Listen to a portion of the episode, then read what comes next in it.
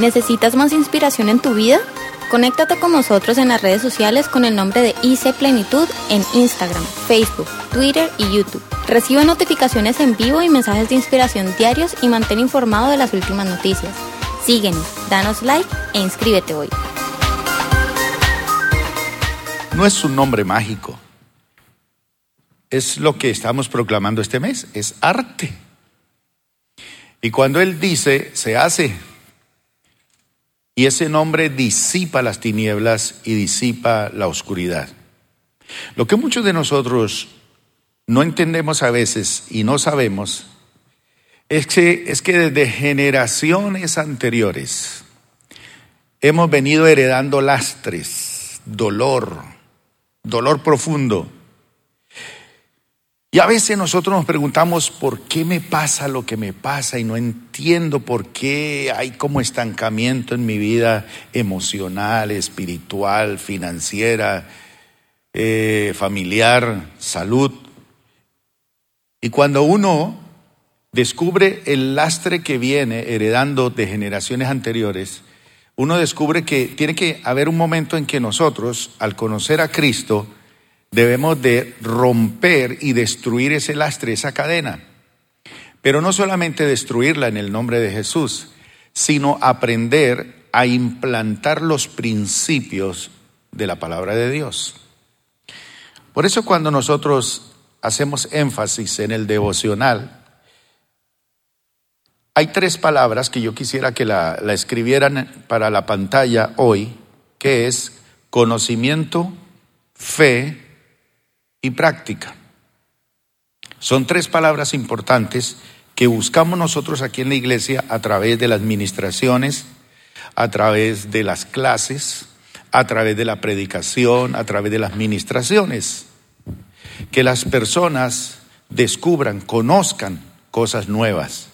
Y cuando uno conoce cosas que no sabía, uno se maravilla. Yo no sabía esto y ahora lo conozco. Pero ese conocimiento no es solamente un conocimiento teórico y llenarme de un conocimiento y un conocimiento y un conocimiento. No, ese conocimiento, porque la Biblia dice que la fe viene por el oír y el oír por la palabra de Dios. Quiere decir que cuando yo conozco la palabra de Dios, produce fe en mí.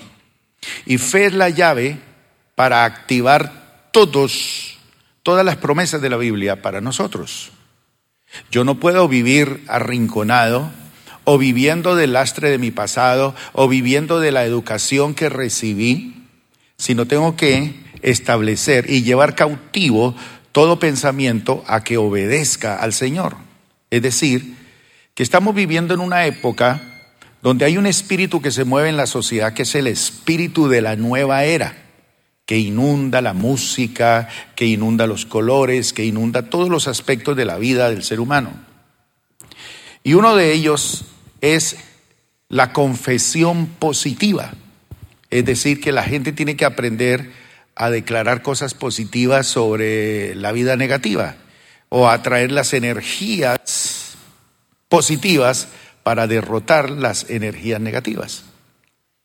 Pero lo que la Biblia nos enseña es no que cambiemos lo negativo por lo positivo, sino que establezcamos la palabra de Dios, que es verdad, sobre las mentiras que hemos creído, que hemos aceptado y que hemos vivido. Esa es la actitud del cristiano. Tiene que apropiarse de la palabra de Dios y establecerla por lo que es, creerla por lo que es y ponerla en práctica conocimiento, fe y práctica. Eso es lo que buscamos nosotros a través del devocional, a través de las ministraciones, a través de todo lo que hacemos en la iglesia. Entonces cuando usted lee la Biblia, va a conocer las promesas de Dios, lo que Dios desde mucho tiempo atrás ha querido que usted reciba, viva, experimente y disfrute. Pero Satanás no quiere que usted lea la Biblia, menos que la crea y que piense que es un libro común y corriente. Al fin y al cabo, el papel, dicen, que lo resiste todo, que le pueden escribir allí lo que quiera. Pero la Biblia dice que el cielo y la tierra pasará, y eso lo dijo Jesús mismo. El cielo y la tierra pasarán, pero mi palabra no pasará. Esa palabra es vigente. Pero obviamente a medida que avanza la sociedad y el mundo, porque la Biblia dice que la ciencia aumentará. Estaba leyendo un artículo acerca de las profecías de la ciencia para el siglo XXI. Y son increíbles las promesas, las promesas no, las profecías de la ciencia moderna sobre cómo va a ser la vida dentro de 50, 60 y 70 años. Inclusive se habla de que por allá en unos 70 años va a haber una religión universal basada en la ciencia, no basada en el libro ni en las religiones, sino basada en el conocimiento científico. Entonces muchas cosas van a cambiar en el ámbito de la medicina, la tecnología, muchas cosas van a cambiar en el mundo. Pero esta palabra sigue teniendo vigencia aunque el ser humano no la quiera aceptar. Las legislaciones de las naciones, los políticos quieren coger este libro y votarlo, arrojarlo a la basura, la Biblia. Pero la palabra de Dios permanece para siempre. Pero usted puede tener en la palabra de Dios la medicina, pero si usted tiene la medicina en un frasco allá en la vitrina y no se la aplica y no se la toma, pues usted sigue enfermo. No hay cosa mejor que cuando usted se toma una medicina y usted empieza a sentirse sano, mejor. Entonces usted dice, esta medicina es espectacular. Ahora, yo no sé si ustedes saben que, ¿quién de ustedes ha comprado un Dolex ahora último? Levante la mano. ¿Cuánto cuesta un Dolex? Pero hay gente que tiene que aplicarse una pastillita que puede costar 5 o 10 millones de pesos. Entonces, Vende lo que tiene y hace lo que sea porque sabe que esa pastilla le conserva la vida. Y es muy costosa. La medicina para ciertas enfermedades es de alto costo. Pero ¿qué saca si usted no se toma la medicina? Pues no hay efectos, no hay cambios. Igualmente, usted puede tener la Biblia, inclusive, ¿cuántos tienen la Biblia en su celular? Yo tengo una aplicación de la Biblia que tiene más de 100 Biblias. Entonces cuando estoy aburrido la puedo leer en hebreo o en griego o en chino. Ya no hay disculpa para leer la Biblia. Pero estar aquí o estar aquí no funciona si no está aquí. Si usted no la cree y si usted no la aplica. Entonces usted puede conocer la palabra de Dios pero tiene que creer lo que dice la palabra de Dios. Y luego poner en práctica lo que dice la palabra de Dios. Por ejemplo, Jesús le dijo a Pedro, tire la red hacia el sentido contrario donde tú siempre has tirado la red para pescar. ¿Y qué le dijo Pedro? Señor, toda la noche, nosotros somos pescadores, toda la noche hemos estado pescando y no hemos Pescado nada. A esta hora, menos. Y tirarla hacia ese lado es incómodo. Más en tu palabra, más en tu palabra, echaré la red. Y la tiró hacia el lado a la hora que no era y en el momento que no era, pero en el momento que el Señor dijo, tire la red. Y dice que al momento eran tantos los peces que se reventaban las redes y empezaron a echar los pescados a la barca y las barcas se hundían del peso de los pescados. Como consecuencia de eso, Pedro dijo, esto está fuera de lo normal. Realmente el problema aquí soy yo. Apártate de mí, Señor, que soy un hombre pecador, un hombre incrédulo, apártate de mí. Yo no merezco estar en esta abundancia, yo soy el problema. Y el Señor le dice, no, tranquilo, que a partir de hoy serás pescador de hombres, ganador de almas. Qué cosa tan impresionante. Entonces, en este tiempo, cuando el mundo moderno le dice a usted que tiene que hacer las cosas de esta o cual manera, y usted lee la Biblia y la Biblia le dice todo lo contrario al mundo moderno, usted dice, bueno, ¿será cierto esto? ¿Será posible? Señor, pero en tu palabra, haré lo que tú dices. Y entonces usted empieza a sorprenderse de ver los resultados de lo que Dios hace. Y hoy quiero hablar sobre Jesús, arte en la sanidad. Arte en la sanidad. Dice la palabra de Dios que Jesús anduvo haciendo bienes y sanando enfermos y echando fuera demonios. Porque el Espíritu del Señor, el poder de Dios estaba sobre él para sanar. Jesús sana y sana de una forma extraordinaria. Ahora yo sé que en esta mañana posiblemente los que estamos aquí no padecemos de ninguna enfermedad. O a lo mejor padecemos de una enfermedad por ahí que ya está controlada y bueno, listo. Hablando de enfermedades físicas. Pero hay enfermedades del alma. Hay enfermedades emocionales. Hay heridas, hay dolores. Los que estamos aquí tenemos secretos familiares que no queremos contar, que no queremos que nadie las sepa. Muchos de nosotros vivimos en un hogar donde es un infierno de alegatos, de peleas, de crítica, de divorcios. Una generación de brujos, de hechiceros, donde nuestros abuelos han sido hechiceros, brujos, idólatras. La idolatría convierte a una persona en una persona inútil. Y la brujería y hechicería en cualquier forma que se practique el ocultismo bloquea las bendiciones de Dios. Entonces, nuestros antepasados y nosotros hemos hecho pactos con el mundo de las tinieblas, la oscuridad. Y a veces las personas están en la iglesia y asisten y leen la Biblia y todo, pero dicen, no sé, no, no veo que explote mi vida, la veo muy pasiva, muy quieta. No entiendo qué es lo que pasa. Y en estos días he estado orando al Señor y pensando, y hemos estado orando en los ayunos y en las oraciones aquí en la iglesia,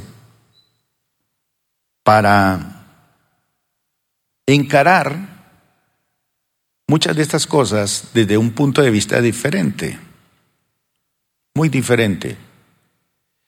Y cuando fundamos la iglesia Plenitud pensamos en una vida plena, en una liberación plena, y cuando el Espíritu Santo llega, hay libertad, hay sanidad. Hay personas aquí que tienen unas grandes capacidades, dones para servirle a Dios, pero no lo hacen. Hay personas que tienen una capacidad para lograr grandes cosas, pero no lo hacen. Y no es porque sean feos, o no es porque sean inútiles, sino porque sencillamente no han aprendido a cambiar esa mentalidad que traen y no han tomado la mente de Cristo. Y cuando tenemos la mente de Cristo empezamos a pensar de una forma diferente. Cuando los israelitas vivieron en la esclavitud en Egipto, fue por más de 300, 400 años. Pues uno en 100 años se acostumbra a ser un esclavo. En 200 años se remacha. En 300 bota la llave al río. Y en 400 años pues ya está destinado al ser un esclavo. Claro que sí. Eso es lo que hace la esclavitud. Y nosotros éramos esclavos, lo que enseña Pablo en Romanos. Éramos esclavos del pecado. Es decir, aunque queríamos, no podíamos. Queríamos pensar diferente y no podíamos. Queríamos ir a hacer cosas buenas, pero no podíamos. Éramos esclavos. Y un esclavo era propiedad total de su amo. Ni siquiera él, ni sus hijos, ni su esposa, nada le pertenecía. Él no tenía derecho ni siquiera a la cama donde dormía. Todo era un favor. Y uno se acostumbra a eso, a que nada es mío. Entonces uno piensa que una casa no es para mí, es para otro. Que tener un hogar bonito no es para mí, es para otro. O que tener un buen esposo, eso no es para mí, eso es para otro. Y los israelitas cuando salieron de Egipto traían una conciencia ya cauterizada, soy esclavo. Y el Señor los sacó de la esclavitud a la libertad a través del desierto. Y una travesía que iba a durar unos pocos días se convirtió en 40 años. ¿Para qué 40 años? Para que todos los que salieron de Egipto se murieran en el desierto. Y solamente los niños que salieron pudieran entrar. Por eso es que cuando Dios quiere cambiar una nación utiliza un niño. Cuando Dios quiso salvar al mundo, utilizó un niño. Ahora que ustedes apreciaron por la televisión los, el Mundial de Fútbol, una cosa que impresionó tanto a los colombianos fue que después de terminar el partido con Japón, ese estadio estaba cochino, sucio. Y cada japonés llevaba una bolsa. Y cuando terminó el partido, empezaron a recoger toda la basura del estadio. Eso no le tocaba a ellos. A alguien le pagaban por hacer eso, pero ellos por su cultura se daban cuenta que tocaba recoger la basura. Y los colombianos antes le tiraban más basura. Y después que hubo la crítica, los colombianos ya empezaron a conseguir bolsas de basura y empezaron a recoger la basura en los estadios.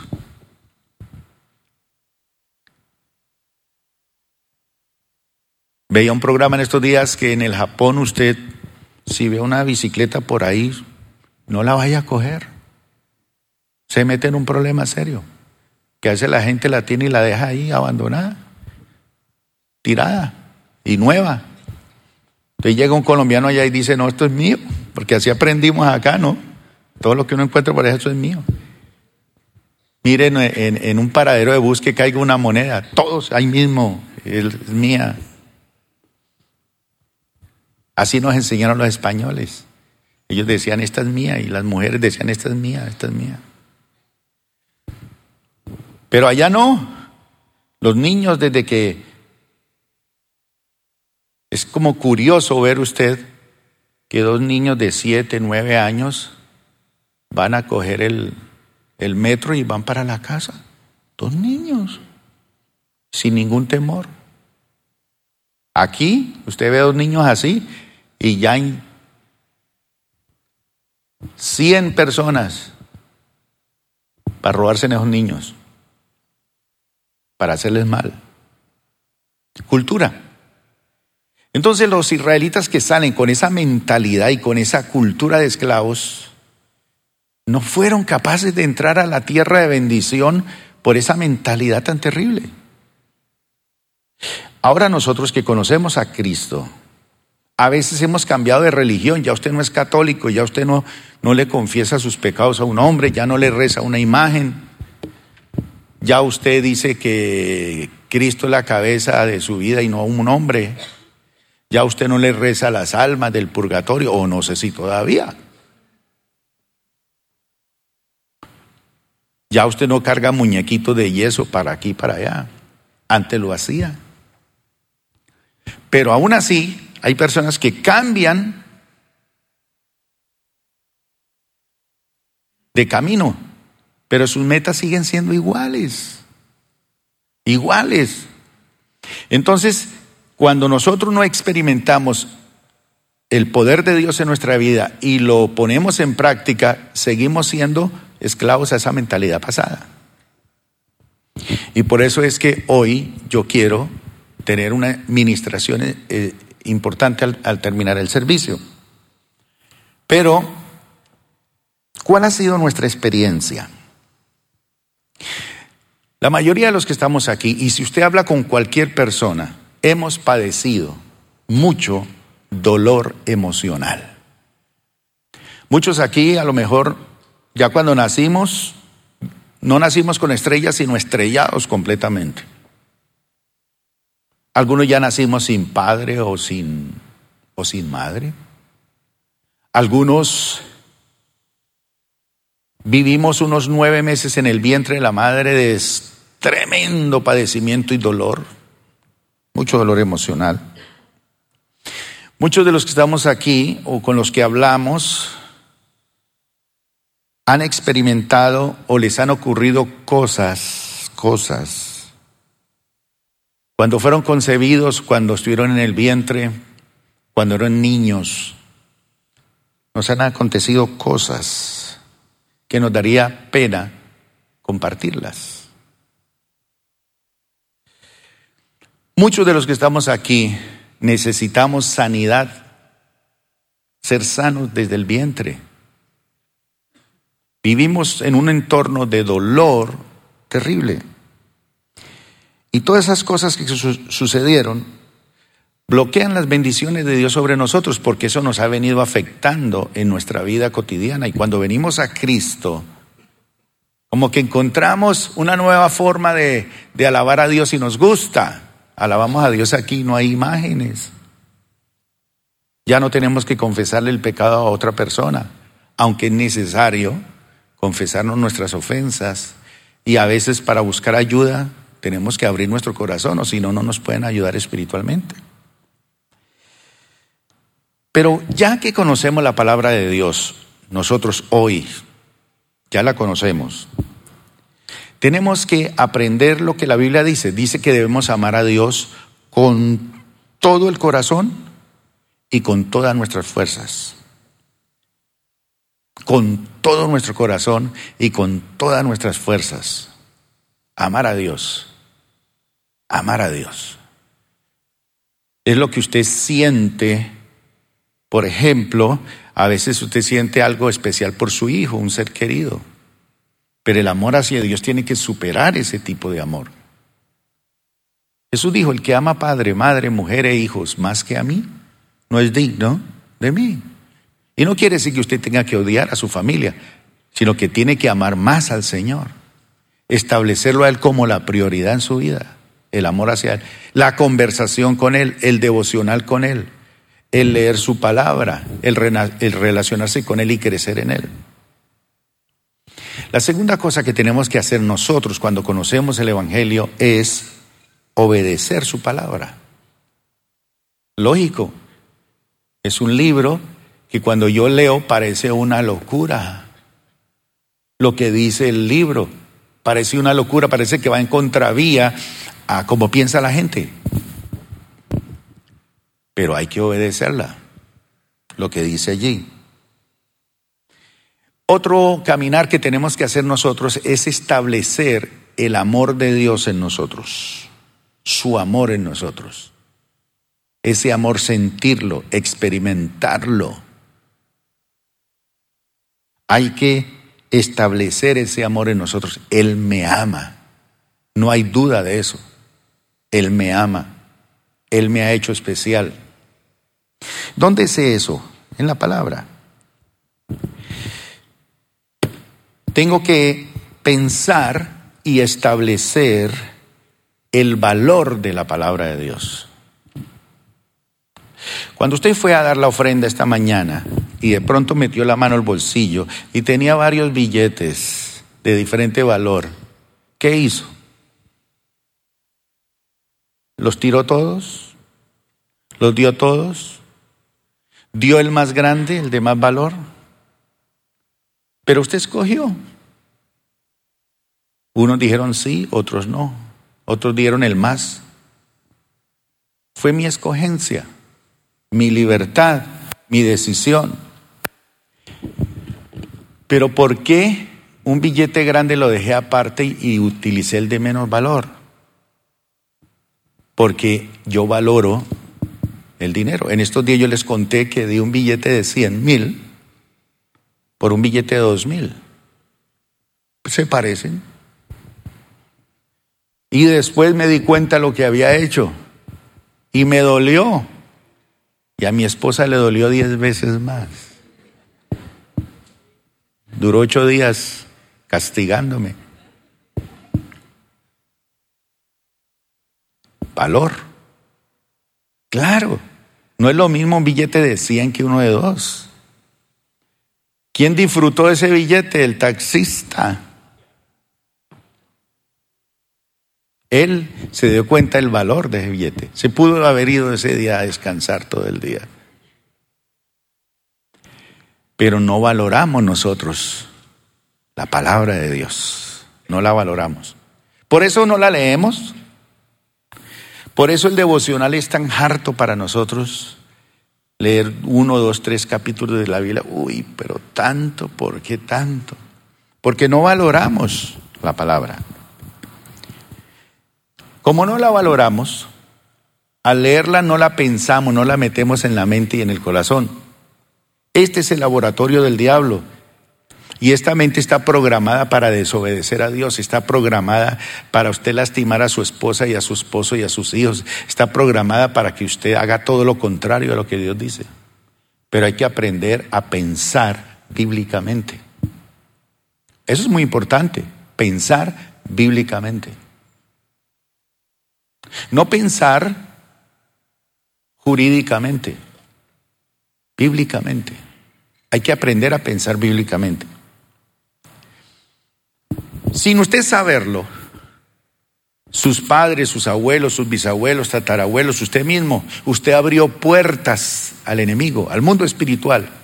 Y él entró y tomó posesión de esos terrenos, hizo lo que quiso y ya lo acostumbró usted a vivir como vive. Esas puertas hay que cerrarlas. Hay que cerrarlas. O alguien las abrió o nosotros las abrimos. Solo Dios lo sabe y muchos de ustedes lo saben. Pero esa puerta es usted quien tiene que tomar la decisión de cerrarla.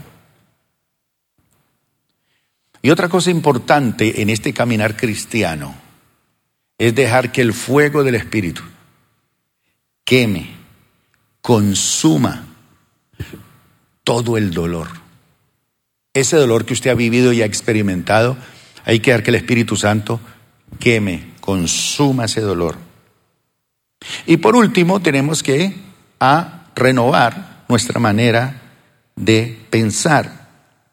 Dice que hemos de renovar nuestro entendimiento hasta obtener la forma de pensar como piensa Cristo.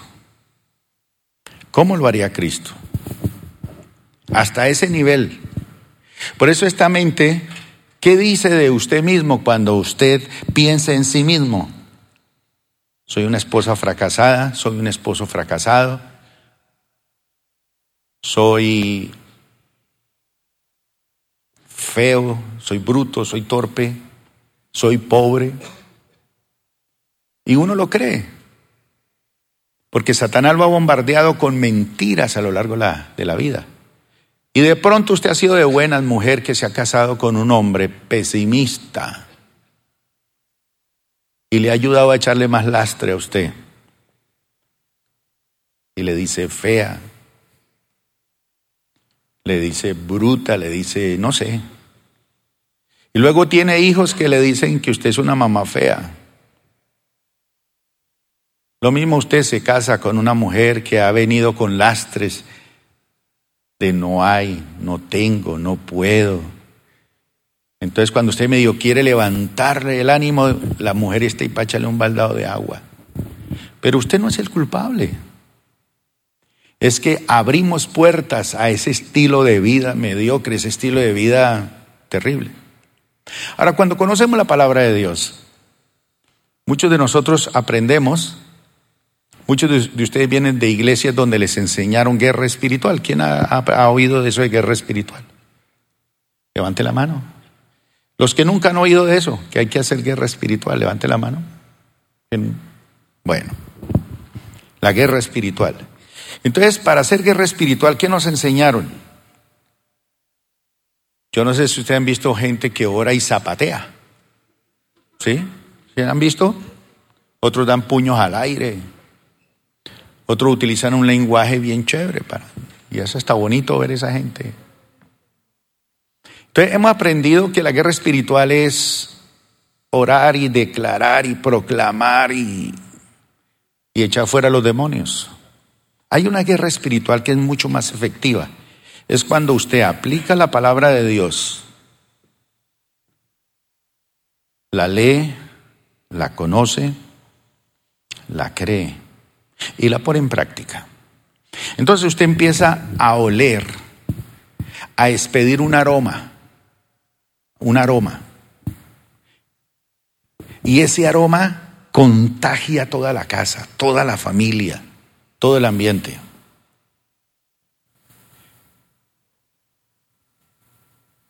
Se sabe a qué huele esa persona. ¿Por qué? Porque es una persona que le ha, dado, le ha dado valor a la palabra de Dios en su vida, por encima de todo. Y sabe que la palabra de Dios es verdad y que ella no falla y que eso es, es efectivo. Vamos a ver unos ejemplos de ese tipo de guerra espiritual. Por ejemplo, usted ora aquí en la iglesia, se sabe las canciones de memoria y cuando alaba a Dios lo hace muy bien, aunque no todos.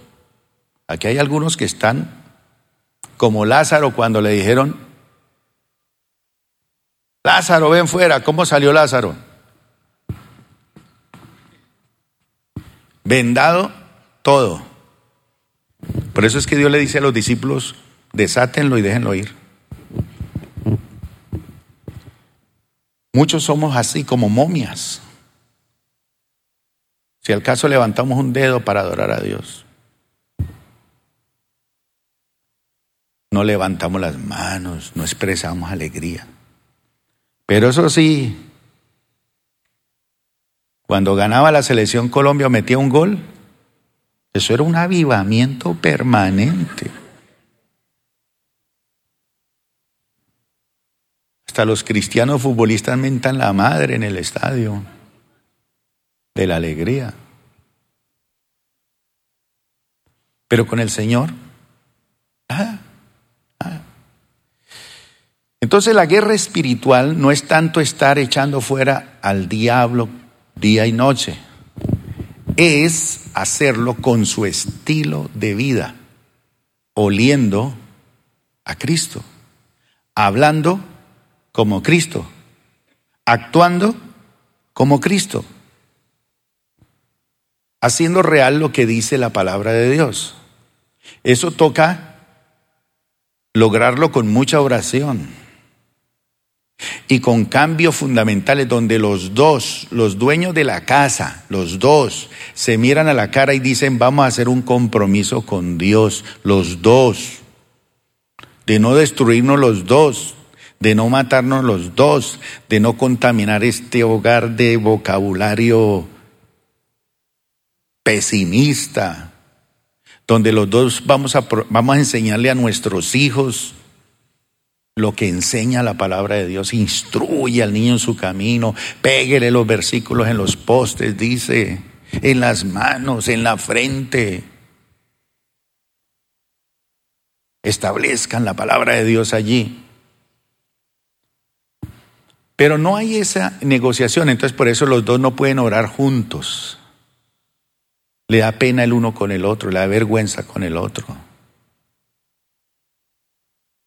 Cuando dice la Biblia que si dos se ponen de acuerdo, ¿qué? Será hecho. No hay negociación. Se ponen de acuerdo en qué muebles van a comprar, en qué ropa van a comprar, en qué comida van a comer, pero nunca se ponen de acuerdo en qué van a orar y establecer el reino de Dios en su vida, en su hogar. Entonces los dos son dos individuos que viven allí por porque les gusta tener sexo o porque ella cocina bueno. pero no más. Pero es cuestión de establecer el reino en su hogar. Establecer el reino en su empresa. Establecer el reino en su economía.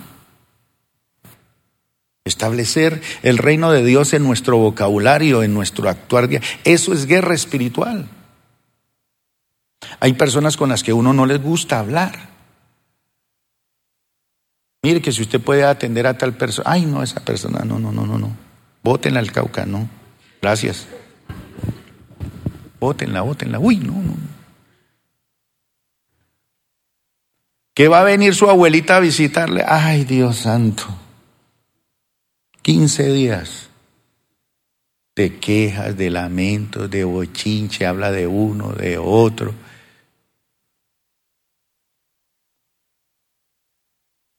Entonces los hogares están llenos de peleas, de ira, de contienda, de murmuración, de odio. Se odian entre los mismos familiares. Se quejan de que se vive mal, de que se vive arruinado, de que se... Entonces eso es una contaminación ambiental terrible. Yo les aconsejo que estudien esa carrera, una carrera en ingeniería ambiental cristiana o bíblica. Luchamos por los ríos contaminados, el aire contaminado y donde está más contaminado es ahí donde dormimos los dos. Porque cuando nos acostamos los dos es hablar mal, resentidos los dos, amargados los dos. Pero hay un versículo que dice así, que el Hijo de Dios vino. ¿Para qué? Para deshacer las obras del diablo. Y esas obras del diablo que están bien perfeccionadas en su mente y en su corazón, hay que sacarlas. Vamos a ver unos versículos rápidamente aquí. Salmo 30, versículo 10 al versículo número 12. El salmista dice, escúchame Señor. Él está orando, escúchame Señor. Y ten misericordia de mí. Como quien dice, no siga de largo, deténgase. Ayúdame, ayúdame. Tú eres el único, ayúdame, oh Señor.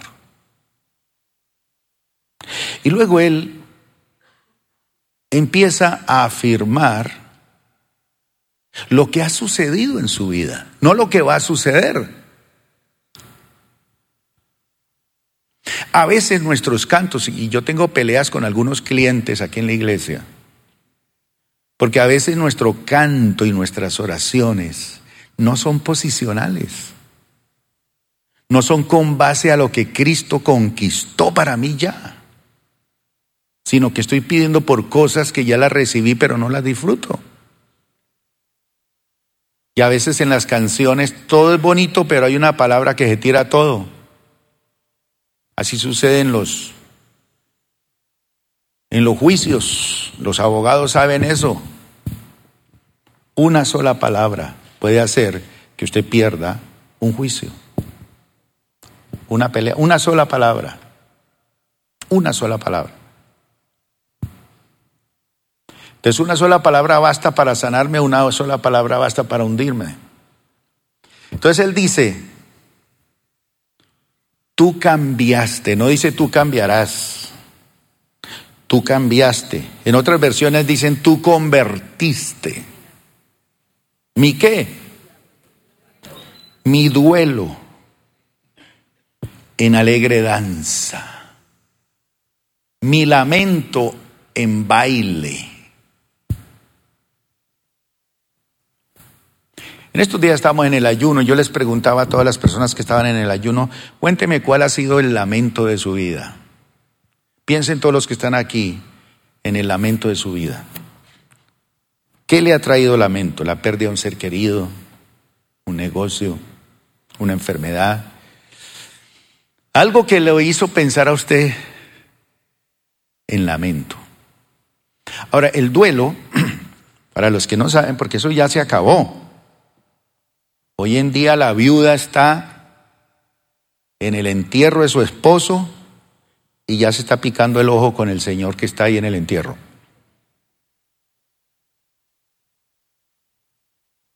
Y al mes ya se casa otra vez. Antiguamente no era así. El duelo era mínimo cuatro años.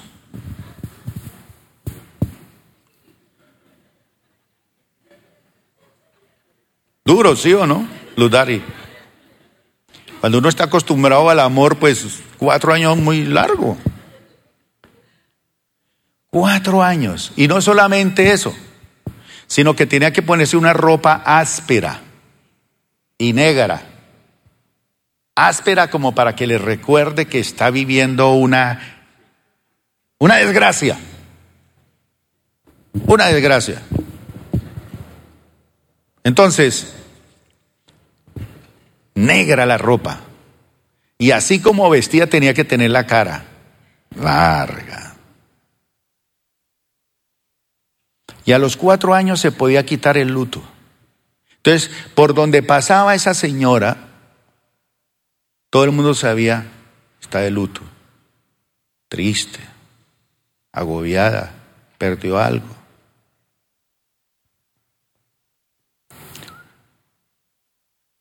Pero el salmista dice, tú cambiaste mi duelo.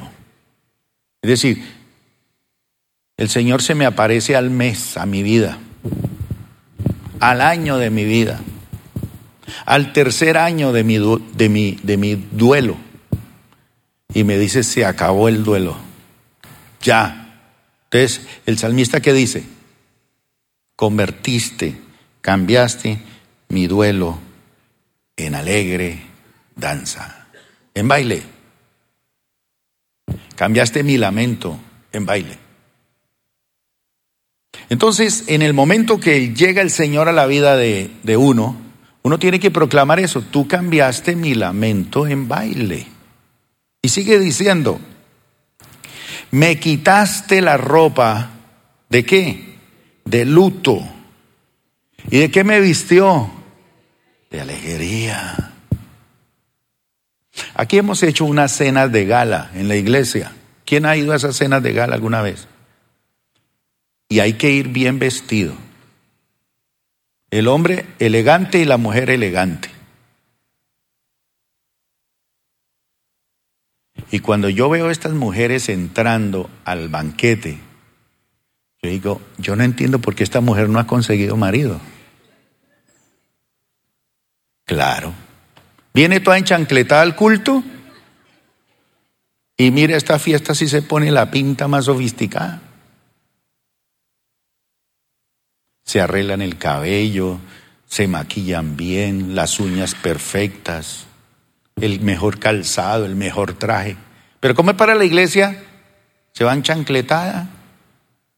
Entonces el hermano viene a la iglesia y mira para todos lados y dice, aquí no hay con quién. Pero el Señor, dice el salmista, me quitó la ropa de luto y me vistió de alegría. Cuando el Señor llega a nuestra vida, el lamento se tiene que haber ido. Así que usted ya no tiene que vivir del pasado, es que yo no tuve mamá, no tuve papá, es que mi papá me abandonó y entonces Cristo, ¿qué? Es que vengo de un hogar muy pobre y aprendimos a, a, confesar pobreza y ruina y fracaso. ¿Pero qué? ¿Y ahora qué? ¿Qué dice la palabra de Dios? Que tú cambiaste mi vestidura. Yo no tengo por qué estar triste. Tengo que oler y respirar el aroma del Señor. Y todos tenemos que pasar por etapas duras en la vida. O usted se va a escapar de que se muera su esposa o su esposo, o su hijo. Usted no se escapa de esa. Algún día le va a tocar. Algún día va a temblar la tierra y se cae su casa, en lo que puso su esperanza. mi casita y se endeudó y le pagó al banco diez veces esa casa y un temblor se la acabó. Ruina, terremoto. Pero aún en esos momentos usted tiene que proclamar lo que usted es en el Señor. Entonces dice él, ¿y para qué todo esto? ¿Para qué el Señor me quitó esa vestimenta, ese lamento, esa tristeza? ¿Para qué? Dice, ¿para qué? Él lo tiene claro, para que yo te cante alabanza. Alabanza. Y no me quede. Lo peor aquí es cuando el grupo está alabando a Dios grupo de alabanza y nos está guiando hacia la presencia de Dios con unos cantos de alabanza y personas aquí así. Mirando para todo lado. Bueno, no se sabe la canción. Aplauda, trate de seguir la letra. O al menos lea la letra. ¿Y esa letra qué dice? Ve qué bonito. Voy a empezar a cantar. Dice, para que yo cante alabanzas y no me quede callado. Y no me quede callado. Oh Señor, mi Dios, por siempre. ¿Qué? Te daré gracias. ¿Cómo utiliza usted ese pasaje para hacer guerra espiritual? Siendo alegre, consciente que el Señor quitó su lamento, que usted ya no viste esas ropas de luto. Es que usted no sabe, pastor. Yo hace 40 años perdí mi marido y no lo he podido superar. Y como 40 hermanos en 40 años le han caído encima para casarse con usted y usted no ha querido, porque su mente no se ha despojado.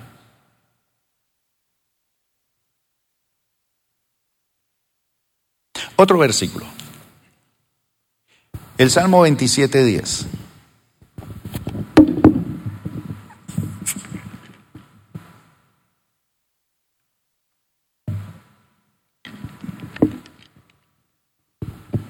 Con honestidad, ¿cuántos aquí no conocieron a su papá?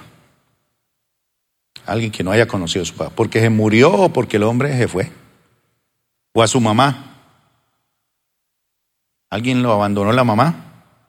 Eso es más duro. Pero la Biblia dice eso. A usted la, abandonó su mamá, por ahí la dejó tirada. Aquí hablaba con un médico que él nace y la mamá va y lo deja en una caída de cartón en la puerta de una casa. Bebé. Ni pañales tenía siquiera. Y timbró y se fue. Y el Señor abre la puerta y cuando ve esa caja y abre un bebé ahí, pues lo cogió y lo crió era su médico. Después lo hizo médico. ¿Quién de ustedes perdió a su papá muy chiquito y no lo conoció porque murió? Levante la mano. ¿Quién ha sido abandonado por sus padres? A ver. Pocos. Qué bueno. Solo. Ahora, hay muchos que somos huérfanos con padre. O sea, tenemos papá y mamá, pero hemos sido abandonados por ellos. Mire lo que dice el salmista.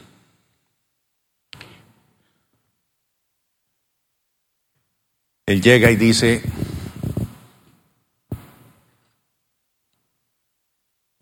sí, tengo vacíos.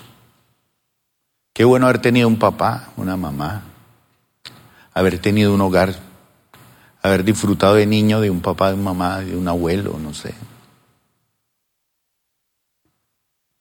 Pero no, como no tuve eso, por eso tengo todos estos vacíos en mi vida y no sirvo para nada. ¿Y cuánto lleva de cristiano? 20 años. ¿Qué dice este salmo? El salmista dice, aunque mi padre y mi madre me abandonen, el Señor me mantendrá cerca el Señor me recogerá. El Señor me adoptará como su hijo. Entonces, si usted ya recibió al Señor, ¿quién es su padre? ¿Quién es su madre? Dios. Y Él llena los vacíos que dejó su papá y su mamá. Entonces Él dice, está bien, y así puedo hacer guerra espiritual. No tengo papá, no tengo mamá. Entonces el diablo me dice, usted es un huérfano. Usted no sirve para nada. Usted jamás va a ser un buen padre porque usted no tuvo papá, ni va a ser una buena mamá. Usted nunca va a tener identidad sexual porque la identidad sexual, quien la forma es el varón, no la mujer. Entonces el diablo le dice tantas mentiras, usted dice, pues sí. Pero alguien que sabe hacer guerra espiritual dice, aunque mi padre y mi madre. Por eso es que una vez llegan a Jesús y le dicen, Señor, mire, su mamá está allá afuera, que pare el sermón. Están sus hermanos. Y él le dice a los que le están interrumpiendo, ¿y quién es mi padre? ¿Y quién es mi madre? ¿Y quiénes son mis hermanos? Son los que escuchan la palabra de Dios y la obedecen. Esos son mi padre, mi madre, mis hermanos. Lo más importante es establecer el reino. Usted no necesita un padre, una madre para ser pleno. Usted ya tiene a Cristo, usted ya tiene la plenitud. El que tiene a Cristo lo tiene todo. Bendito sea el Señor. Otro versículo más. El Salmo 139, versículo 1 al 3. ¿Sabe una cosa? Algo que, que es lindo en la vida es cuando un padre lo conoce muy bien a uno o un abuelo. Hay personas que no son conocidas, ni siquiera el papá sabe qué es lo que necesita. Ni lo presiente, ni Y Él está mostrando la necesidad y mm, nada. Pero con Dios es diferente. El salmista dice, oh Señor, tú has examinado mi corazón y sabes todo acerca de mí. Yo puedo decir, tengo un padre que me conoce muy bien. Y él sigue diciendo, sabes cuando me siento y sabes cuando me levanto. Sigue diciendo, conoces mis pensamientos, aun cuando me encuentre lejos. Aunque me encuentre lejos. Hoy en día tenemos que usar el celular, abrir ahí la cámara para que al otro lado del mundo me pueda ver la persona y sepa cómo estoy. Tengo la cara inflamada, se me infló una muela, muestre a ver y mira la cámara y. Con Dios, aunque se encuentre lejos, dice, mis pensamientos tú los conoces muy bien. ¿Me ves cuando viajo? Y cuando descanso en casa, sabes todo lo que hago. El Señor te conoce muy bien.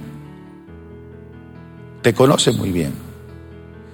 Isaías 40, 10 y 11. Entonces, si el Señor me conoce bien a mí, Él sabe cómo reacciono yo ante una mala noticia. Me conoce muy bien. Él sabe cómo tomo decisiones. Él me conoce muy bien. Hay una cercanía con Él. Por eso para Él es muy importante que aunque su padre y su madre lo hayan abandonado, el Señor está con Él. Estoy pleno con Él. Mire lo que dice Isaías 40, 10 al 12. Sí, dice Isaías. Sí. El Señor soberano viene con poder y reinará con brazo qué? Poderoso. Miren, Él trae consigo su recompensa. Alimentará su rebaño como un pastor. Llevará en sus brazos los corderos. Él me lleva en sus manos y los mantendrá cerca de dónde? De su corazón. Y usted llorando que porque su mamá no lo, no abraza.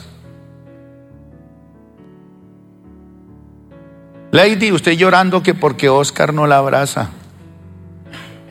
¿Quién te tiene cerca del corazón? El Señor. Entonces, si Él llena mis espacios, bueno, es la sobremesa ahí que Oscar le dé un beso. Pero no depende de él, no depende de ella. Ay, es que mi marido no me quiere, me maltrata. Déjelo que él siga siendo torpe y tonto y no disfrute la bendición de tener su esposa. Dice, guiará con delicadeza a las ovejas. ¿Con qué? con crías. Él es delicado. Él no es ordinario. Si usted está en embarazo, Él te va a cuidar. Seguramente mamá o papá o familiar o el esposo le abandonó cuando usted estaba en embarazo. Le negaron el hijo que usted tenía ahí.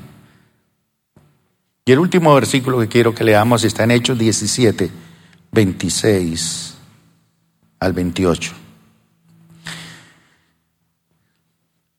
¿Cómo hago guerra espiritual con estos versículos cuando usted lee la Biblia todos los días? Créalos, proclámelos, póngalos en práctica. Mire, dice, de un solo hombre creó todas las naciones de toda la tierra. De antemano decidió cuándo se levantarían y cuándo caerían. Y determinó los límites de cada una. Su propósito era que las naciones buscaran a Dios y quizá acercándose a tientas lo encontraran, aunque Él no está lejos, aunque Él no está lejos de ninguno de nosotros. Él vive en mí, se mueve en mí, yo soy su linaje, yo estoy apartado para ti. Tú, Señor, según tu propósito, en Él vivimos, nos movemos y existimos. Como dijeron algunos de sus propios profetas, nosotros somos su, su linaje. Quiero orar en este momento. Póngase de pie, mi hermano. Gracias por acompañarnos el día de hoy. Nosotros creemos que Dios quiere hacer más cosas para ti y a través de ti, y nos encantaría saberlo. Si has sido impactado por este ministerio, compártelo en nuestro correo electrónico info.plenitud.org. Otra vez muchas gracias por acompañarnos y esperamos que este mensaje sea de bendición para ti.